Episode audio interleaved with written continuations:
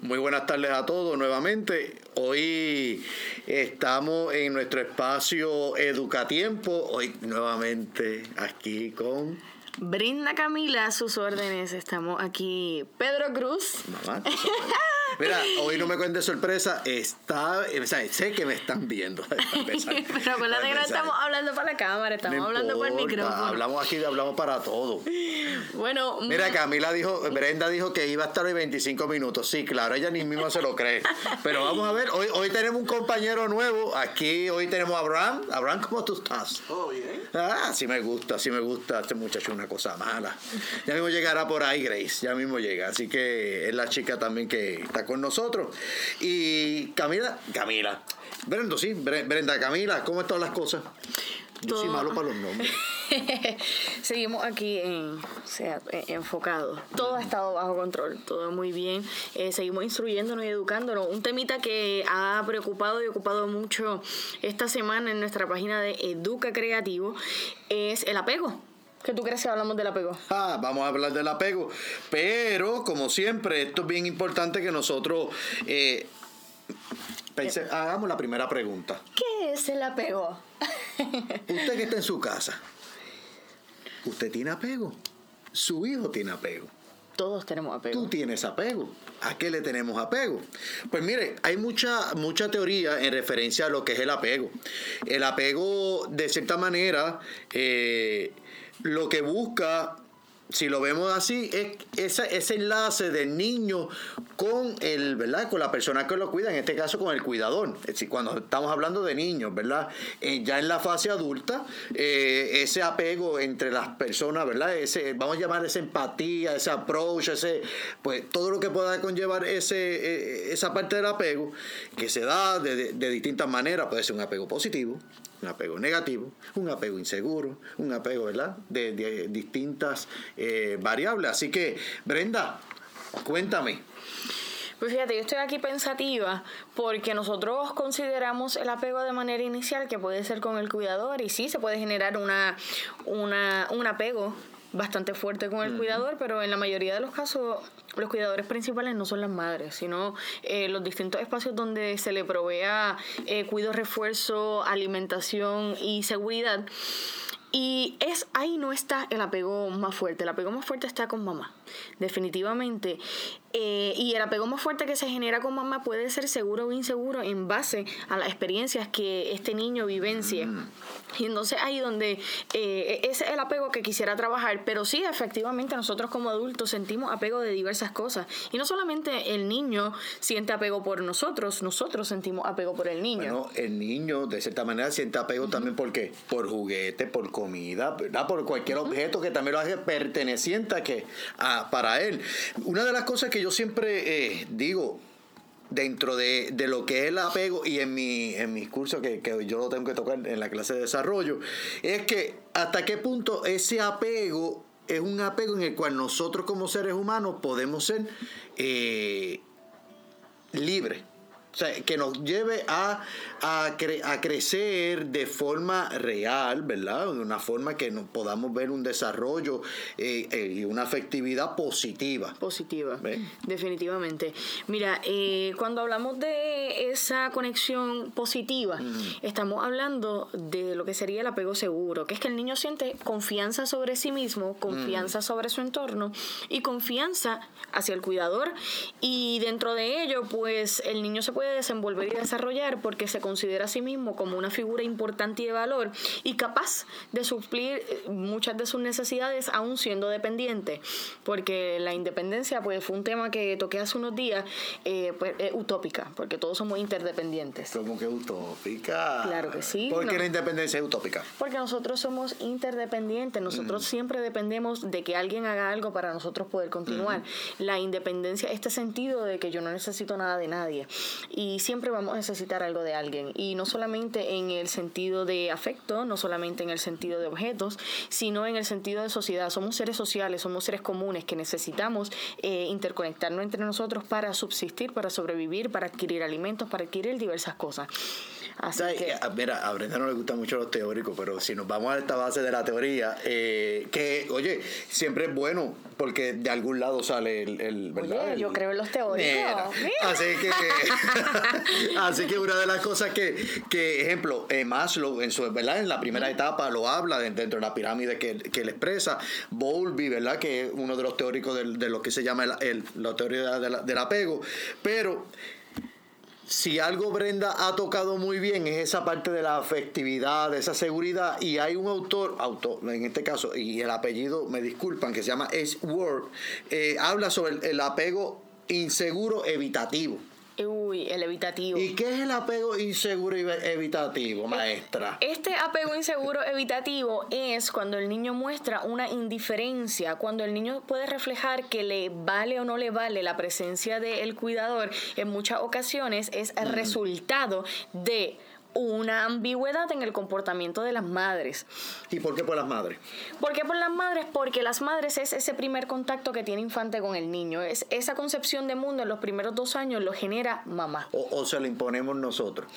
Eh, yo entiendo que no, que es mm. sumamente necesario porque luego de que bebé estuvo en ese vientre por nueve meses, compartió sangre, oxígeno, alimentos, se creó no solamente un lazo eh, afectivo, un lazo emocional, un lazo nervioso, un enlace físico. Cuando niño sale, niño puede pasar aproximadamente nueve meses en vida en lo que él identifica que ya no está en el vientre. Y pueden pasar hasta dos años para que él identifique hasta dónde llego yo, hasta dónde llega mi cuerpo y luego el mundo está fuera de mí. Profesor, usted se cree?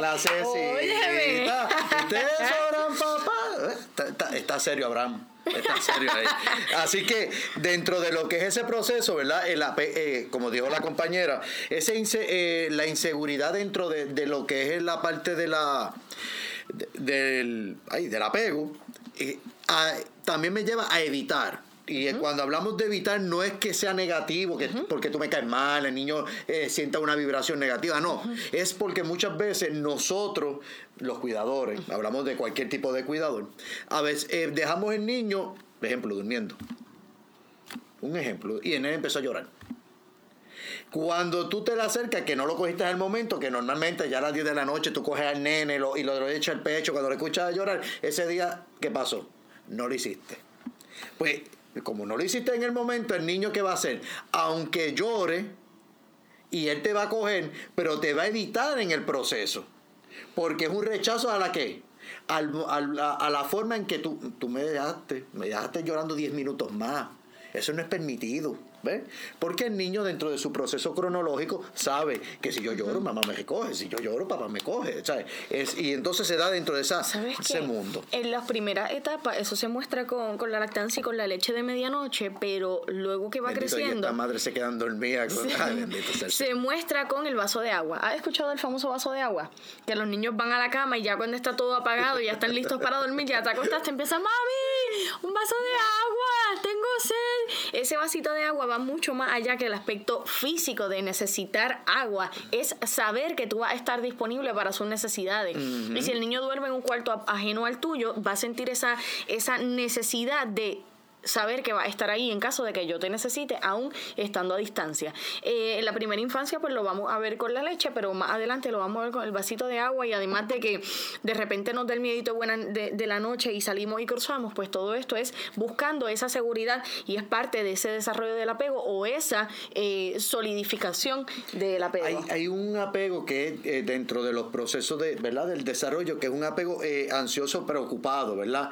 Que se da dentro, vamos a decirlo así, dentro de la edad de tres años, más o menos a siete. Y es que el niño, al no tener a papá o a mamá o al cuidador bien cerca, como estamos diciendo, se siente totalmente preocupado. Te fuiste a trabajar no te despediste. No te despediste, no me avisaste. Sí, definitivamente esto surge también cuando nosotros acostumbramos a los niños a, decirle, bueno, mamá viene pronto, o cuando la campana de la escuela suene, mamá va a estar ahí esperándote. Y ese día no llegaste y le hace sentir no solo eh, ansioso y preocupado, sino el niño te va a reclamar de me sentí triste, no estaba, ¿dónde estabas? ¿Qué pasó?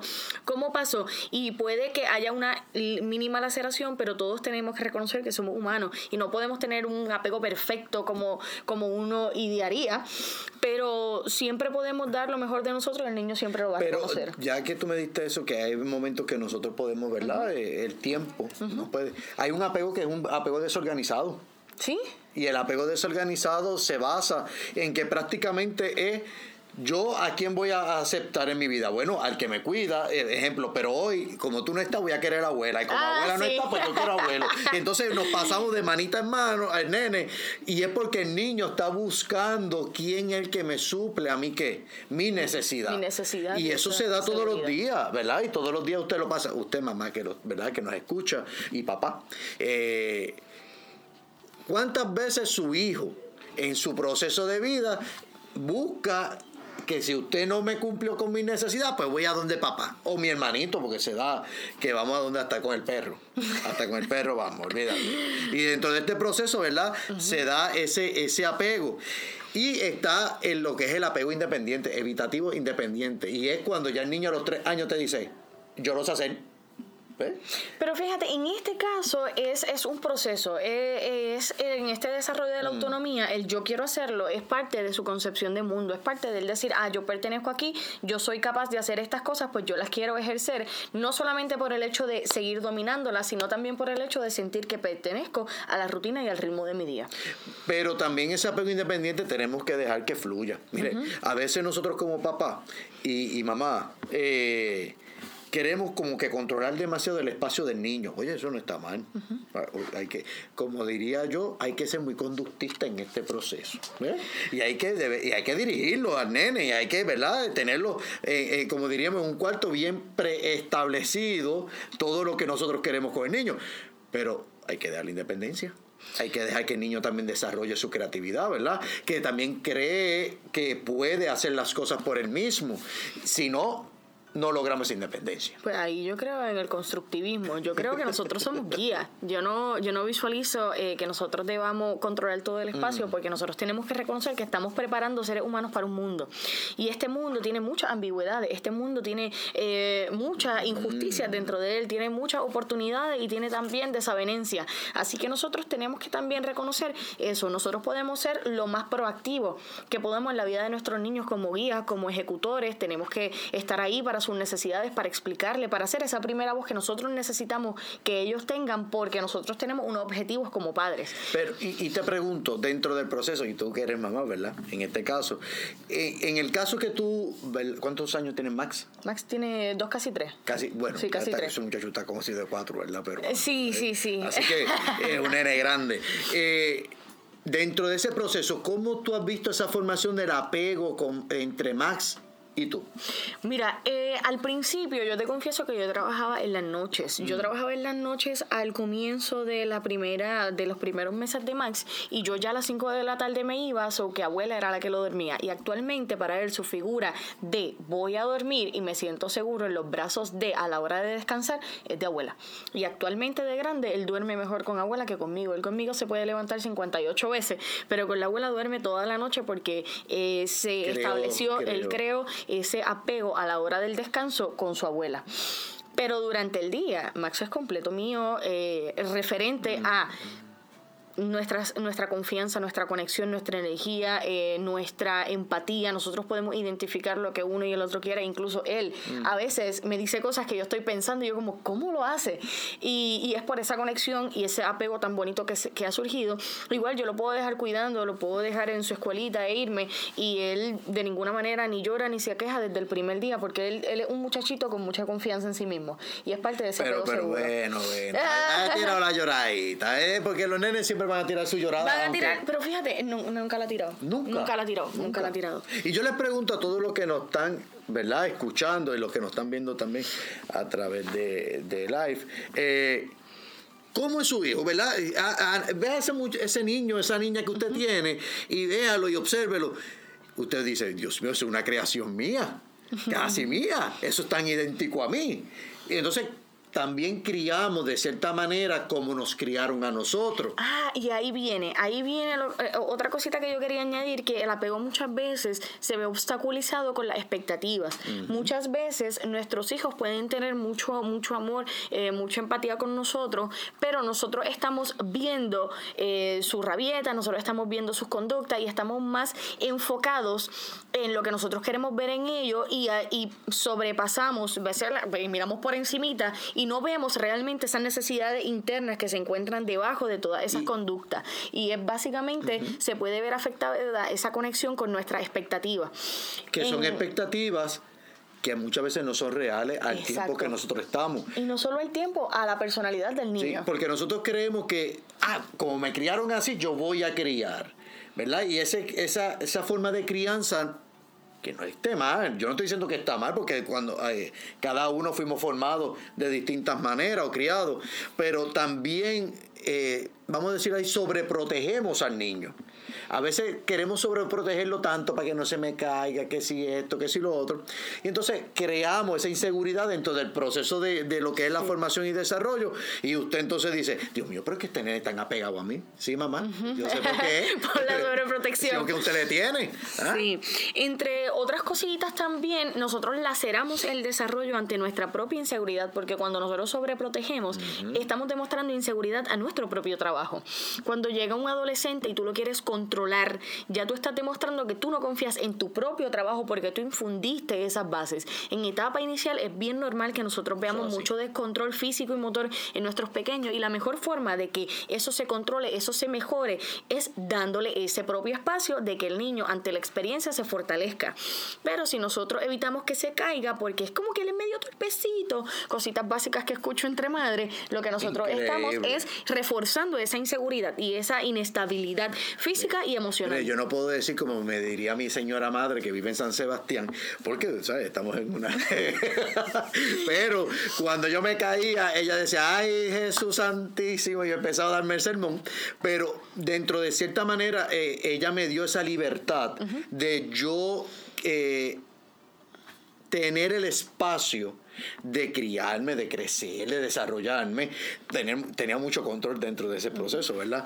Pero no, a los tres, que somos tres hermanos, a los tres nos dio ese, lo como tú dijiste, nos dejó caer, nos dejó que nos, ¿verdad? Nos reventáramos, como uno dice de vez en cuando, pero es dentro de esa dinámica que se da.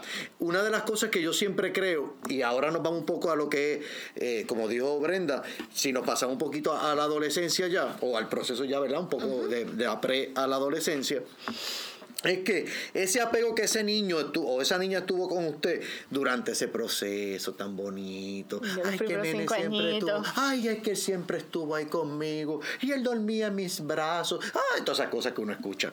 Cuando crecen. Yo las digo. Sí. cuando crecen, cuando crecen.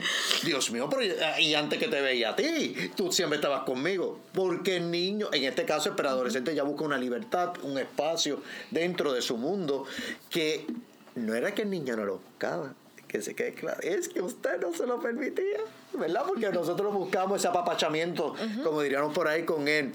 Eh, oye, que eso no está mal yo no lo veo mal. Sí, y también hay, hay, una, hay una diversidad de mm. experiencias que llevan al niño a reaccionar de una manera o de otra en esta preadolescencia. Como por ejemplo, eh, un niño que de repente pues tiene una mamá muy cariñosa, ya en la preadolescencia puede que le sienta un poquito de vergüenza porque a sus compañeros no les pasa igual, porque sus, padres son más... no me dejes un beso, no me dejes un Es una cuestión de experiencia, pero ya cuando llegan a la adulta y una madurez más psicológica van a apreciar y van a valorar, ay mami, a mí me encantaba que tú me dieras cariñito. O a los 4 o 5 años dice, mami, no me dejes un beso. ¿Ves? Porque pasa. Oye, ¿cuánto de usted lleva a su nene a la escuela y dice, a ver, yo no me dejo un beso, mami, frente a mis amiguitos. Y, entonces, Ay, y tú tan grande que te crees.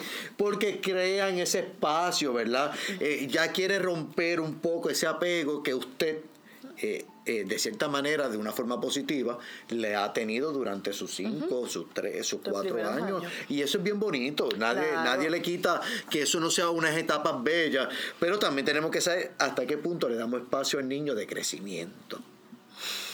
Y ahí es que nosotros entramos a la parte de crearle, en la parte eh, del desarrollo, ¿verdad? De independencia, el pensamiento de independencia al niño durante las etapas de apego.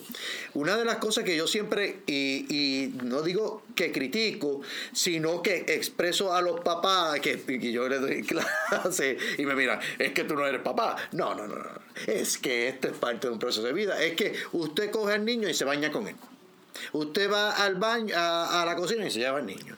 Usted viene aquí, oye, Economiza tiempo y espacio. ¿Cómo que ¿Cuál es? No, me imagino el muchacho con un vaso de agua y usted echándoselo. Por Dios, hay que darle espacio. Ah, mire, también para usted, todo ese momento de sí. relajación. Pero eh, que no le damos espacio al niño ni dentro de la casa, que es un, eh, prácticamente es una estructura aislada y, y muy Sí, bien estructurada, que usted no le da espacio al niño a que usted pueda bañarse, ni que él se bañe, ¿verdad? Aunque usted lo esté velando. Es que en muchas, en muchas de las ocasiones nosotros no es que decimos, vente chicos, vamos a bañarnos, Mm. es que ellos nos buscan por eso mismo, eh, pues llamémosle apego Mamá, o mamá, llamémosle... mamá, estás dando la defensa. Ellos nos buscan, escríbanme aquí. Ustedes, ¿cuántos los hijos no nos buscan al baño? Y tú dices, Dios mío, no me pueden cerrar porque cualquier cosa que pase, escríbanme aquí, déjenme saber a cuánto las, los niños la Me acompañan los imagino, me imagino. Mira, O empiezas a llamar desde el baño. Mira, Max, ¿estás ¿Estás bien? bien? Y el muchachito allí viendo televisión. Oye, déjale el muchacho ver televisión. Y tú bañándote tranquila, ¿verdad? No, no, Así pero en, que. muchos- en muchos de los casos ellos ellos nos siguen, o sea, y, y es confirmado, es comprobado. Tú tranquilo, Pedro, ya mismo tienes tu experiencia. No, no, no, no, yo tengo pero- tres perros que yo los adoro.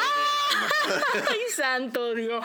Pero no, no, no. En términos generales, sí, a uno le da más seguridad ver dónde está. Y cuando uno lo escucha, dicen, "Hmm, aquí pasa algo, el silencio como que trama algo. Pero ese espacio de, de libertad, como yo le digo, de intimidad, en la intimidad nos formamos. Nos formamos dentro de un vientre íntimo, personal, donde se van forjando. El juego simbólico, que es cuando el niño expresa todas sus oportunidades, todo lo que ha vivido, eh, todo lo que ha experimentado dentro de un juego simbólico, un juego creativo imaginativo, el niño también desarrolla, desenvuelve y organiza pensamientos. Así que es bonito Mira, mira, ese espacio de libertad Valeria, y tiempo. Valeria, ¿qué se llama esa Sí, joven? aquí tengo sí, sí, Valeria sí, dice, sí. jamás se queda solo. ¿Viste? Ay, virgen, ¿cómo Sí, que nunca se queda sí. solo? Dale espacio, mamá, dale espacio. No, viste, pero mira todas estas que dicen sí, sí, sí, Sí, sí, sí, porque ellas están tratando de justificar. Esos son madres experimentadas. Esos son madres experimentadas. Gracias, mi chica. Yo sé que en mi página de Educa Creativo no me fallan porque ellos escuchan, leen, se orientan y son madres enfocadas. Venimos aquí otra vez. El espacio de individualidad es bien, produ- es bien productivo. Como les dije, el juego imaginativo donde el niño expresa y exterioriza todas sus vivencias es súper productivo para la organización de pensamiento. Pero, pues, siempre uno debe echar el ojito, pero dejarlo jugar solo, no hay ningún problema. Pero si niño te está siguiendo, niño necesita un abrazo, niño te pide algo, óigame, niño tiene unas vasijas que llenar y hay que Y- responder. Y, hay que cubrir esas necesidades. Claro. Eh, miren, eh, como yo siempre digo, dentro de todo el conocimiento hay que, hay que hablar siempre de algún, de algún teórico, el que mencioné ejemplo como Maslow, que es uno de, la- de los teóricos básicos de la psicología, que él dice que hay que cubrir esa parte fisiológica. Hoy tenemos que cubrir esa parte fisiológica. Y la pirámide de Maslow, como yo siempre digo a los estudiantes, la gente cree que hasta los 65 años todavía se piensa que es cuando tú crees la, la, La autorrealización. Mira, por Dios. No, pero la Hasta que autorrealización se- se da todos los procesos de vida. Ajá, exacto. Es cuando yo logro, si mi meta dentro de mi infancia es lograr echarme agua yo mismo de la jarrita al vasito, poquito a poco yo estoy autorrealizando y estoy alcanzando estos objetivos. Eh, el desarrollo de la estima, me preguntan, ¿a qué edad empieza la autoestima? Mira, desde el Obvio. Inicio, desde que el Desde niño que nace, el niño está, está concibiendo una, eh, una, una valga la redundancia, una concepción sobre sí mismo. Sí. Y esta, esta y ve autodefinición es y de ese desarrollo de la es que los dos hablamos a la misma vez mire la cosa es que eh, lo que la compañera acabó de decir eso se da dentro también de lo que es el proceso de apego porque si yo como niño no tengo una autoestima suficientemente fuerte pues yo siempre voy a ser un niño con deficiencia en el área verdad de empática en el área de estar con otro y voy a crear ese apego negativo hacia mamá, hacia un objeto, hacia papá o hacia ¿verdad? el cuidador en este caso. Y usted entonces dice, Dios mío, pero es que yo quiero sacarme este nene de al lado. Sí, mamá, ¿qué usted hizo durante todo este proceso para que ese niño esté ahí, ¿verdad? Como yo digo, pegadito del, no puedo decir la otra palabra como yo digo, pero pegadito de la pierna, ¿verdad? Eh, hay que tener cuidado hasta qué punto nosotros podemos crear ese apego seguro o ese apego inseguro en el niño. Oye, y si el niño la rechaza, no se echa a llorar. Ok, y ahora yo estoy Tú sabes que hay mamás que se echan, eh, digo, mamá y, y papá, porque hay papás sentimentales, aunque te quiera que no. Se echan a llorar cuando el nene los evita. No, no, pero déjelo. Que Eh, deje que crezca, eso es parte del crecimiento. Mira, eh, ahora tenemos, debemos empezar a enmarcar dónde está el apego seguro, dónde se forja el apego Eso sí. inseguro. Y yo entiendo que el apego seguro se forja cuando nosotros respetamos estas etapas de desarrollo, etapas de eh, desarrollo de la seguridad y confianza, que en los primeros dos años, cuando hablamos de la autonomía de los dos a los cuatro años, cuando hablamos de los cuatro a los seis años, que es desarrollo eh, de la eso se le llama, no es la laboriosidad, es cuando el niño quiere ayudar, cuando el niño quiere estar presente. Se me fue la palabra. Pero bueno, de los 4 a los 6 años, el niño este, quiere ayudar, quiere contribuir, el yo te ayudo. Y ya después de eso, de Ya- los 7 a los 12, ya entonces la laboriosidad y empezamos en el liderazgo y entre otras. Si nosotros respetamos cada una de las etapas, ¿y cómo las respetamos? Ofreciéndole espacios de oportunidad para que se desarrolle. Los primeros dos años, oye mamá, no pasa nada si te lo tienes que tener eh, al hombro, cargarlo, darle a papacho, porque está desarrollando esa confianza de los Y dos a los tiene, cuatro. y tiene que crearlo. Tiene que crear esa tiene que crearlo, porque si no, se, si no va, si no, el niño va a sentir que usted nunca estuvo de- dentro de ese proceso de crecimiento y eso crea otros problemas ya cuando nos hacemos adultos. Y el detalle de todo esto es que nosotros no lo vamos a recordar, va a ser un proceso inconsciente, va a ser un proceso que se va a forjar dentro de nuestro cerebrito, que tú no vas a poder dar para atrás y decir, chica, pero es que tú te acuerdas cuando tú tenías dos meses, tú llorabas un montón, óyeme, no, no pasa, no pasa. Incluso hasta desde, ah, ya desde los cuatro yo quizás ya borré cinta para atrás. Lo que me refiero es que todo esto son bases, se forjan las bases y las bases entonces crean, eh, eh, se enraizan y va saliendo el Tú tallito y se va tú floreciendo. sabes lo que a mí me preocupa dentro de y, y algo que tú has tocado, es que cuando también nosotros, y digo, esto pasa mucho con los abuelos, eh, muchos abuelitos, eh, cogen al niño, siempre lo tienen, eh, ¿verdad?, encima. hasta qué punto nosotros estamos creando un ser humano inseguro y no damos la libertad de que ese niño crezca. Una de las cosas que yo siempre le digo a los, a los papás, a los abuelos, a, a mis amigos, es que Oiga, usted no, el niño llora, déle espacio, que llore un chispito, no lo coja de la, de la primera soltada, porque es que tenemos que crear de cierta manera, ¿verdad? Ese espacio de ver, lo- ¿por qué? Puede ser que tenga hambre, hay que ver, ¿verdad? La madre tiene un sexto sentido, un séptimo sentido, saber qué es lo que el niño quiere, es una realidad. Pero a la misma vez lo cojo rápido, disculpame que toca Brenda, y lo cojo y me lo llevo al pecho. No le doy break ni que llore, ya, ya me lo estoy llevando al pecho. Entonces se cae, lo cojo y lo pongo en el pecho. Y estoy dos horas con el muchacho. Entonces, eso también crea mucha inseguridad. Porque el niño, a la hora de enfrentarse, como tú dijiste ahorita, a enfrentarse a la realidad de vida, muy bien cognitivamente, pero ahí creamos muchas inseguridades. Muchas inseguridades. Mira, en esta primera etapa vamos a recordar que el llanto es una forma, es la única forma de comunicación y expresión que tiene el infante. Por lo cual nosotros, ¿verdad? Es bien importante nosotros revisar cuál es el motivo del llanto. Pero lo que sí yo entiendo es que nosotros como sociedad entendemos que el llanto es un aspecto negativo del ser humano y es todo lo contrario, una necesidad fisiológica de expresar, de comunicar. Si lo hacemos, si no tenemos las palabras ideales, pueden salir las lágrimas de, de forma completamente natural e innata.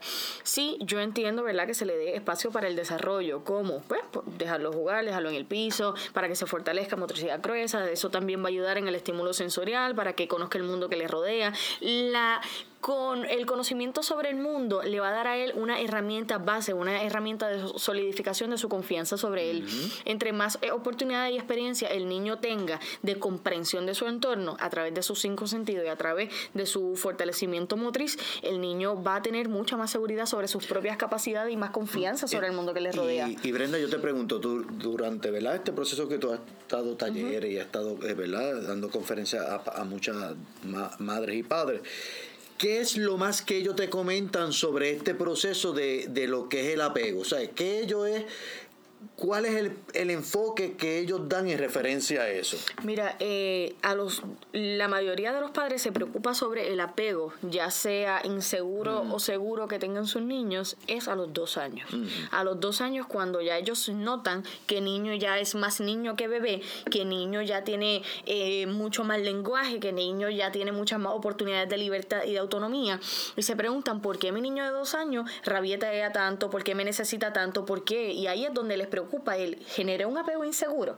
¿Qué fue lo que pasó en el proceso? Mm. Y ya a los dos años es donde más eh, los padres se preocupan y se ocupan de esta concepción del apego y dicen, ah, ya lo tengo que sacar de la cama o ya le tengo que quitar la teta. ¿Qué tengo que hacer para que mi niño no sea inseguro? Y pensamos que de cero a dos años puedo tenerlo todo y ya a los dos años lo tengo que soltar. Y no, es un proceso que se debe dar, paulatinamente para que el niño se sienta seguro en el proceso.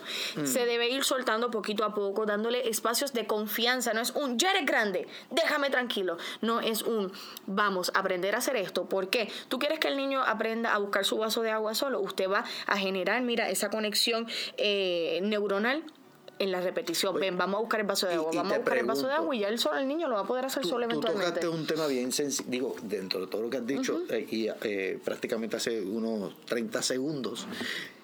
Eh, el, el, el, hecho de, del niño dormir en la cama, o sea, en la cama del cuarto de, de mamá, eh, ¿Qué te han comentado los padres en, este, en, en ese caso? ¿Cómo? Porque yo sé que se le hace difícil sacarlo después de, tenerlo desde prácticamente de, recién nacido.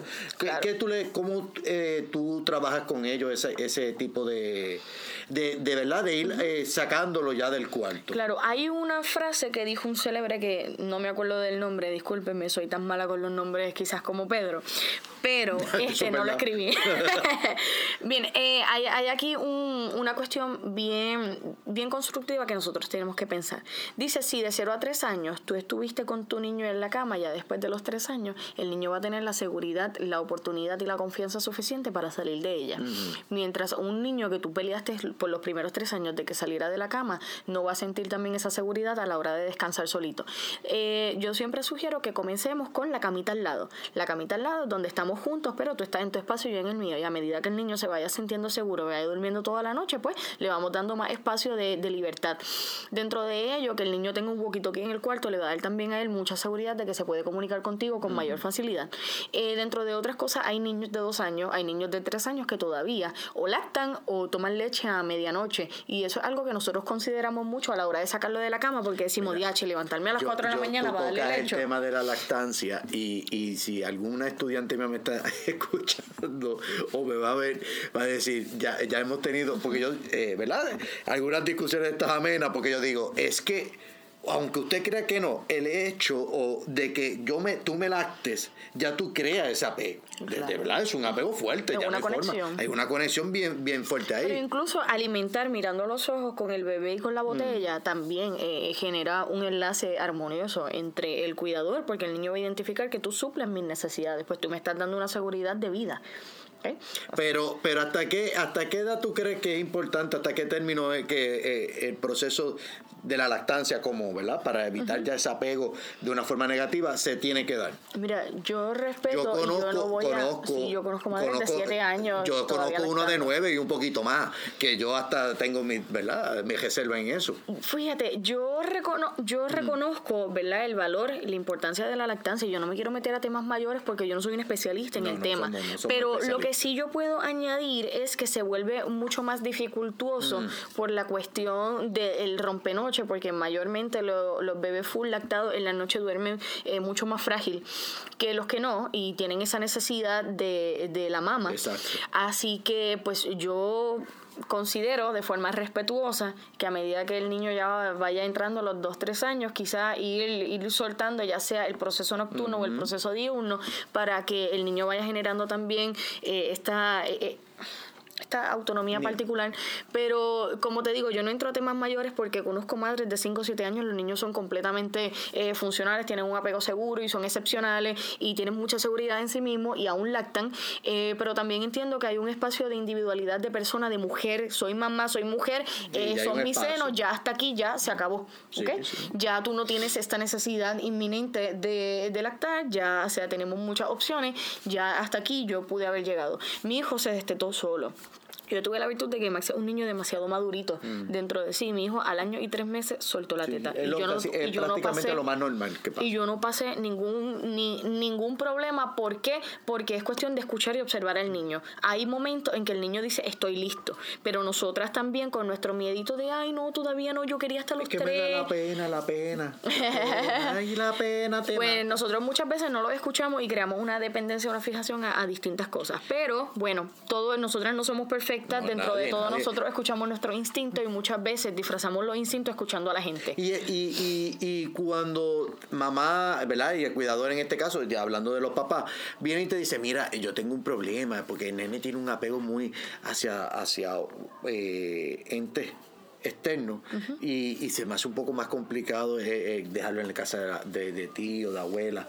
¿Cómo tú, eh, ese tema, cómo tú lo trabajas dentro de tu, ¿verdad? De tu, de tu formación? Ok, cuando se trata de que niño no se quiere ir de casa de abuela, no se quiere ir de casa de tío, pues siempre le damos la oportunidad, gracias a la tecnología de la videocámara, siempre le doy la oportunidad de que este tío le deje un mensajito, le dejen quizá este, una foto donde va vamos a darle las buenas noches y un besito eh, a tío, por ejemplo, si es su apego.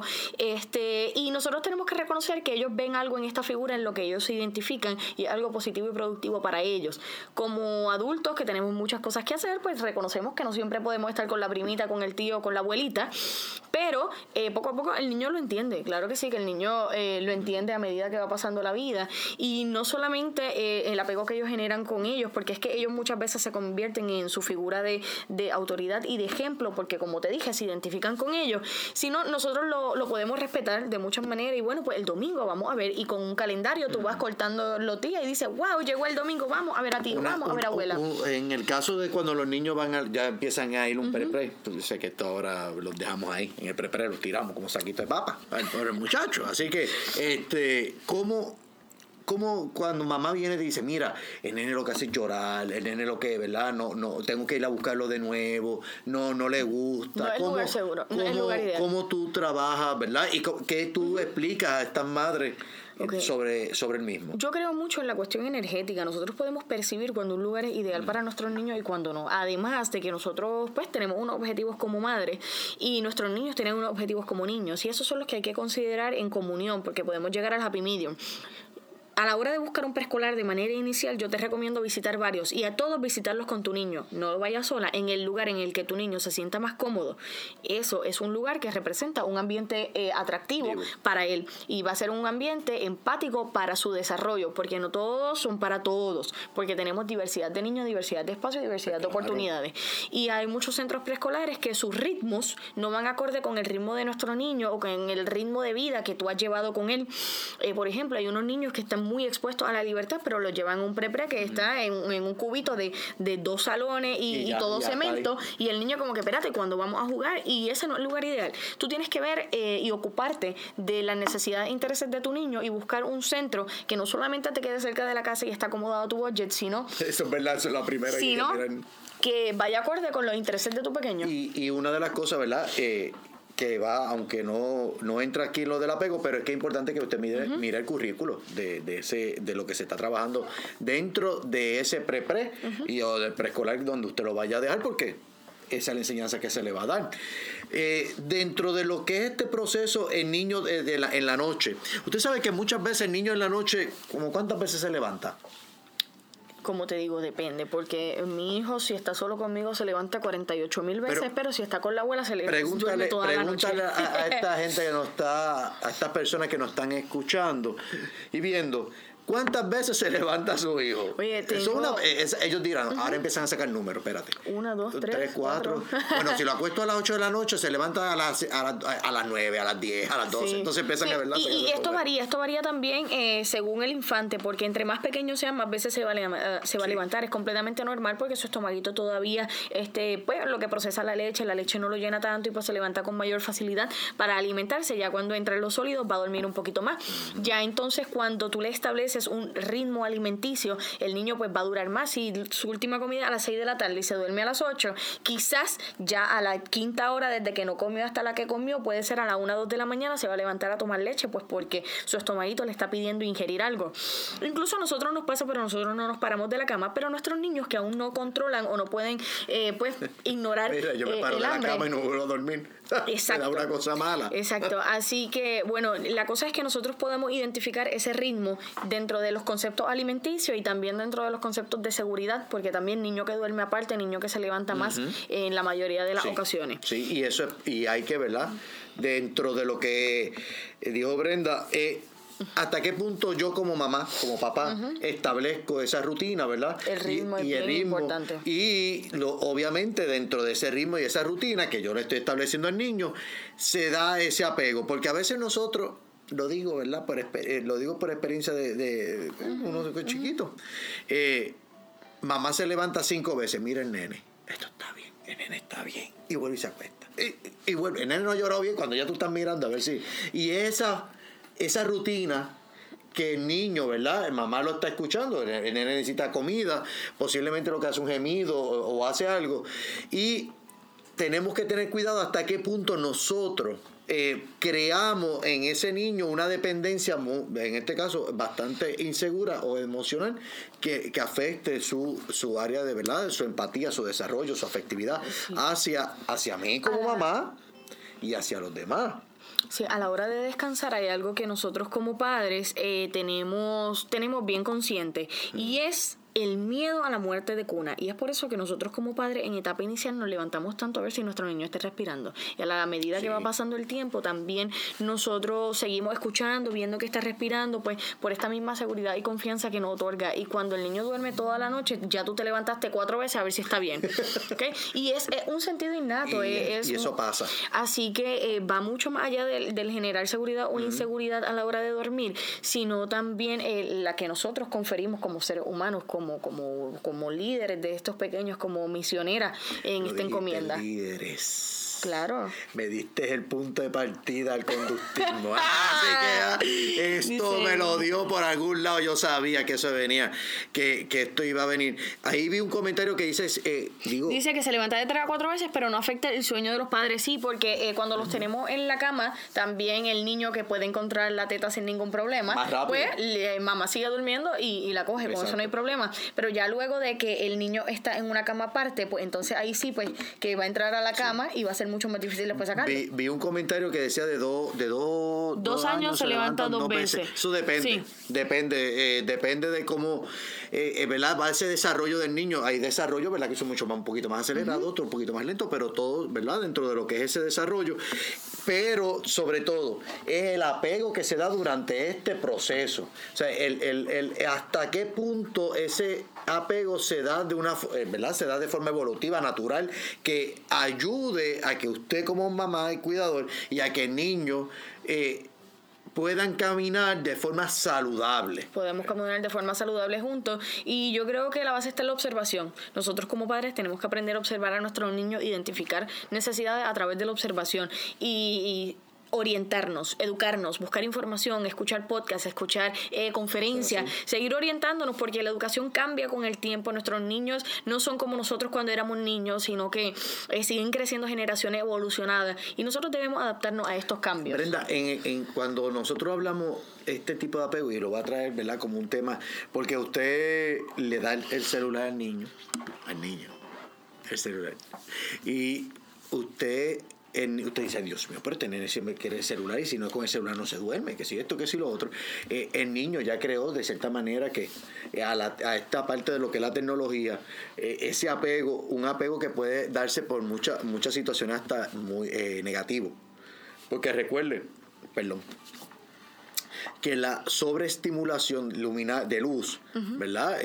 lo que se llama, se le llama adicción a la luz. El niño se queda sobreestimulado. Entonces, esa sobreestimulación dentro del proceso de crecimiento y usted le da esto, usted, ¿verdad? Esto digo, una tablet, un, un celular, lo que sea, el niño en vez de que de querer estar con mamá, quiere estar con el objeto. Entonces, este objeto no es lo, es maravilloso hasta cierto punto.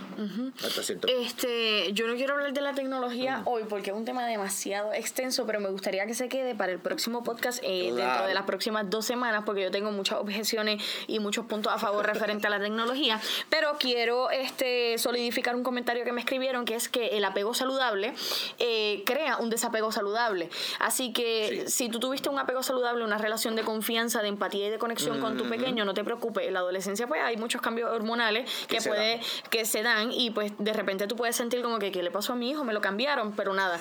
No se preocupen que el desapego se va a dar de forma saludable y mientras nosotros abramos bre- brecha a la comunicación, eh, siempre nuestros niños nos van a buscar. Y entre más confianza tú le otorgues, y no hablo de confianza de libertinaje, hablo de confianza de espacios de conversación. Como por ejemplo, si a un niño le sucede algo un compañerito le pasa algo en la escuela y tu niño viene bien emocionado y te dice, mira, fulano hizo esto, en vez de tú decirle que te coja yo haciendo eso, que cre- cierra el espacio de comunicación, tú le dices, ¿y tú qué piensas de eso? Abre una brecha, abre una puerta. Eh, a través de preguntas abiertas y a través de oportunidades de expresión, vas a seguir generando este apego saludable y esta confianza para cuando llegue el desapego saludable, el niño aún sostenga esa confiabilidad hacia ti para que tú seas ese facilitador y ese líder para la vida de, de sus de, de su adultez, de su desarrollo. Una, eh, alguien escribió, no descanso lo suficiente, pero no quiero destetar. Ah, ya eso es una decisión. Eh, eso es una decisión de usted. Eh, yo sé que, digo, digo por la, la madre que conozco, sé que es bien fuerte el proceso. sí, sí, el proceso es Debe fuerte. de fuerte, pero también usted tiene que poner límites y pautas en algún momento, ¿verdad?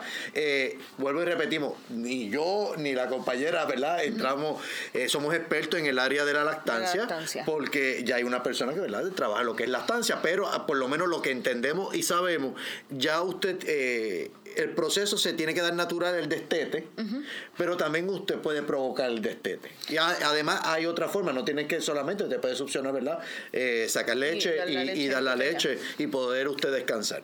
Sí, entre otros temas eh, referente al destete, yo leí un artículo exquisito, fabuloso y muy bonito de El amor es un estilo de vida, que luego si lo quieren buscar eh, se los voy a dejar en el, el story de, de mi Instagram, así que pueden estar pendientes a ello. Para las personas que me están escuchando, eh, se pueden seguir instruyendo, buscando información que hay, hay, hay muchas mamás que han pasado por lo mismo, no somos las primeras ni las únicas, así que la información está. Vamos a buscarla, vamos a hacer accesible la, eh, las herramientas para nosotros ser lo mejor posible. Y ya, vamos a dejarlo hasta aquí, que dije 25 minutos y llevo una hora y 20. Ya, ya, Brenda, eh, Brenda decía, no, que son 25 Yo minutos. yo no tengo ganas de hablar. Ella no tiene ganas de hablar. Yo, Brenda siempre dice lo mismo, vas a hablar, ta, ta, ta. Entonces, pues, ya usted sabe cómo es esto. Pues. Uno, uno, uno va desarrollando los temas y en un momento uno puede hablar de estos temas y de infinidades de temas que los vamos a estar tocando cada dos semanas aquí, ¿verdad? A través de nuestro, nuestro estudio aquí en Dewey, University. Eh, hoy estamos con Abraham y eh, hoy Abraham estuvo en silencio.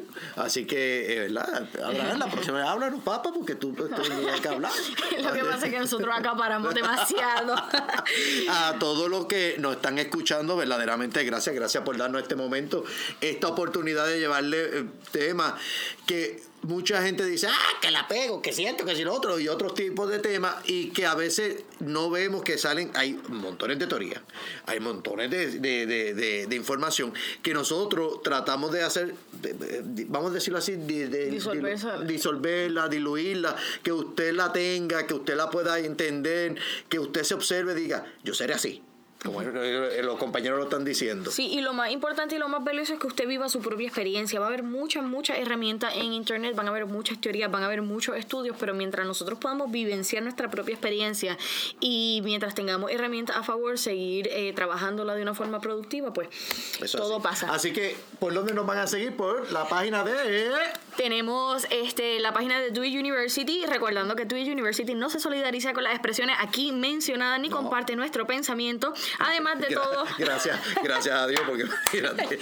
Además de Educa Creativo, Educa Creativo es la página oficial de esta servidora Brenda Camila. Diariamente compartimos información y contenido de valor para que seas una mamá efectiva y relax. Además de para los educadores siempre hay temitas que podemos refrescar. Estoy aquí a su orden, un besote y un abrazo. Y, eh, y una de las cosas que estamos creando en los enlaces pueden, ¿verdad? Eh, nos dan like, like, like, like, like, like, like, like, muchos likes. Así que en Educatiempo, que vamos a eh, nuestro espacio, ahí va a ver a, Brenda, que ella, ¿verdad? Ella es aquí la mujer eh, animadora. Yo solamente soy el que estoy atrás aquí hablando. Eh, y llevo, ¿verdad? Siempre llevo la discordia, porque esto es parte de mi proceso.